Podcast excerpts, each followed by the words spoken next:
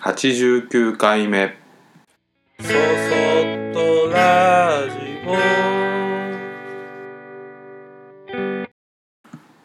皆さんこんにちはこんばんは。そそっとラジオ木又俊吾です。えー、今日は毎日が定休日って感じで喋っていきますあの僕には決まった定休日っていうのがないです。定休日っていうか休みの日ですね、まあ、唯一決まったタイミングで休むのはあの休むとか休み気分になるのは息子のサッカー教室が土曜日のお昼から2時間ぐらいあるんだけどそれを観戦しに行くことは結構どんなに忙しくてもその時間だけはしっかり確保してで子供たち息子も含め他のお友達とかが一生懸命サッカーしてる姿を見ておお頑張れ頑張れって思うのがあの、うん、唯一定期的な休み気分になるタイミングです。いやまあそれ以外ずっと働いてるかっていうとまあそういうわけでもないんだけど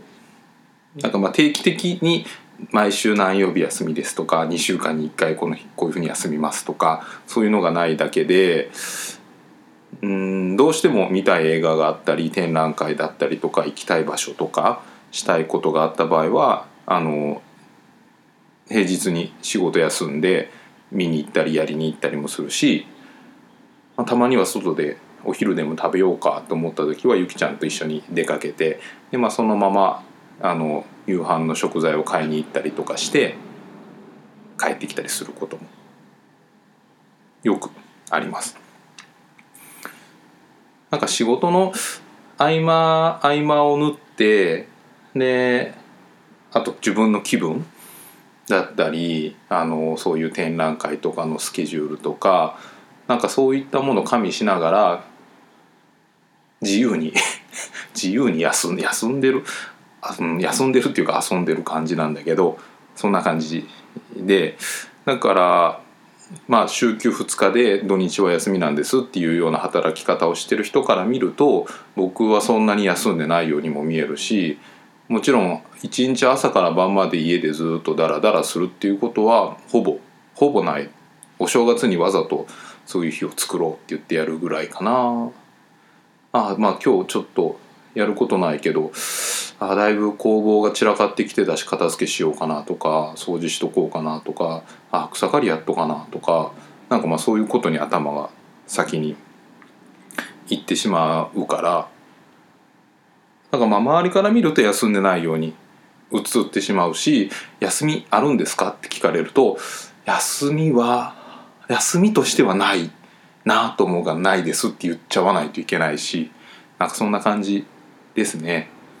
でまあ、もしあの飲食店みたいにお客さんにたくさん来て毎日お客さんにたくさん来てもらってでそれでものを提供してっていうことをするような職種であれば多分多分というかまあ定休日は絶対あの作るし、あのその休みの日にこういうことしようああいうことしようって言ってスケジュールを組むと思うけど、まあ、そう結局ね一人で公募にこもこもってこもってるほどこもってもないんだけど工房で制作してるだけだからまあすごい自由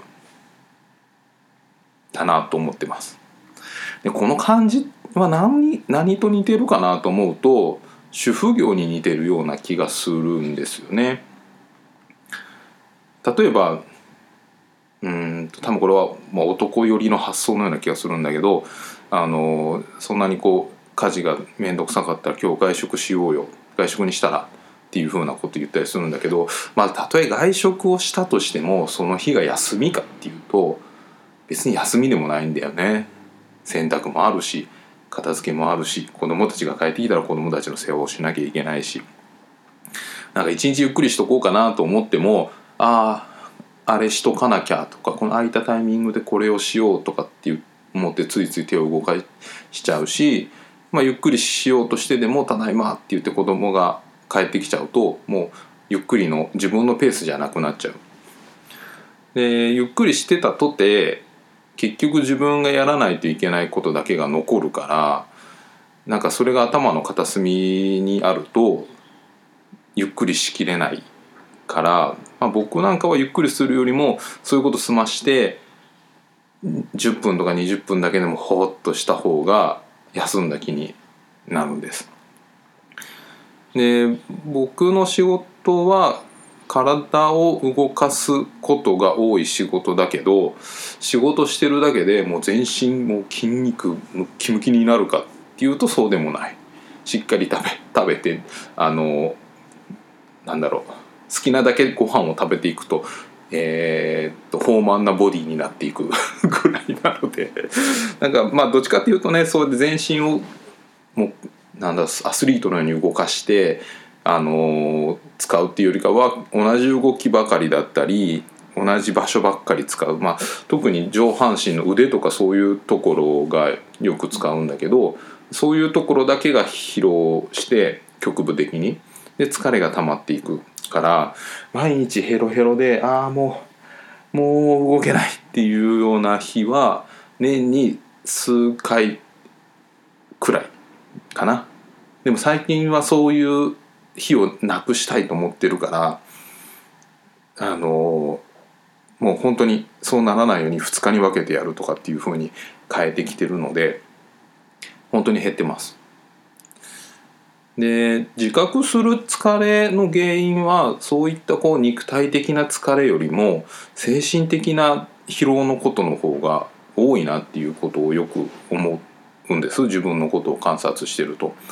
肉体的な疲れだったらゆっくり横になってたりダラダラするのが一番だけど精神的なものは僕の場合ゆっくりしてると不安が不安を呼んで膨れ上がっていく傾向があるんです。まあ、それは本当人それぞれだと思うんだけどね。で例えば僕の場合だったらメールの返信をが滞ったりオーダーのものを待たせてるとか卸のお店の納品をが遅れてたりとか、まあ、とにかく待たせたり遅れたりたまることっていうのは僕にとったら本当にストレスだからゆっくりするよりもそれをこう済ましちゃって何もない何もこう待たせてる背負ってるものがないっていう状態が一番僕にとったら疲れが感じないタイミングなんです。でもまあそうやって言ってても次から次にとありがたいことにあのオーダーをもらったりお仕事があったり作らないといけないもの在庫が減ってきたとかそういうこともあったりするからなんて言うんだろうもうここまでいったら全てがおしまいっていうわけでもないし永遠とそういうサイクルはあの繰り返されて今特にそのサイクルがずっとこう続き続けてるので ちょっと深呼吸したいなって思ってるところではあるんだけどでもね深呼吸するにしてもここまで終わらせてしようと思ってっていうところの今瀬戸際ですね。もうちょっとで深呼吸できそうな感じ。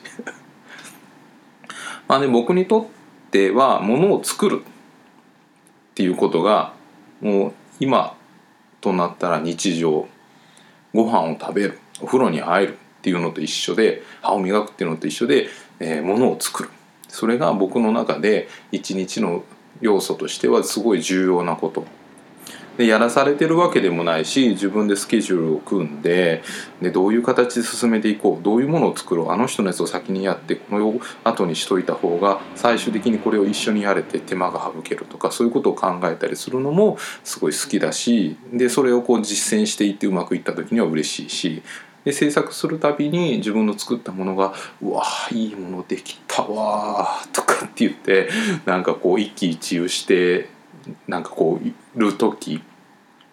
に幸せを感じるしそれがまた誰かの喜びになって我が家の生活を支えてるっていうことにまた嬉しくなったり。なんかそんな感じでものを作るっていうことが僕の中の日常として組まれていてで家事家事主婦業の人が少しの息抜きや手抜きはできてもそれを止めることができないのと同じで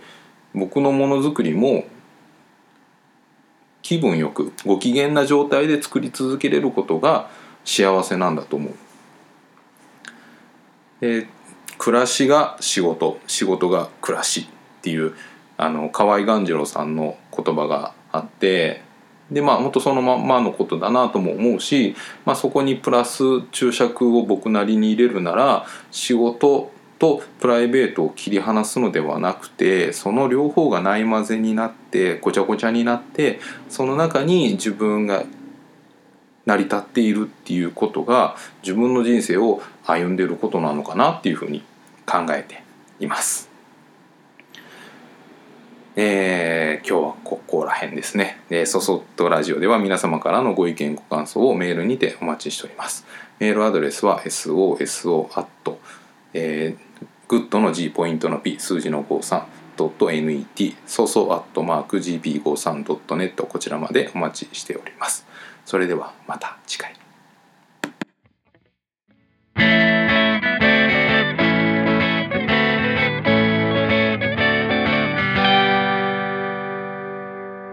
そそっとラジオ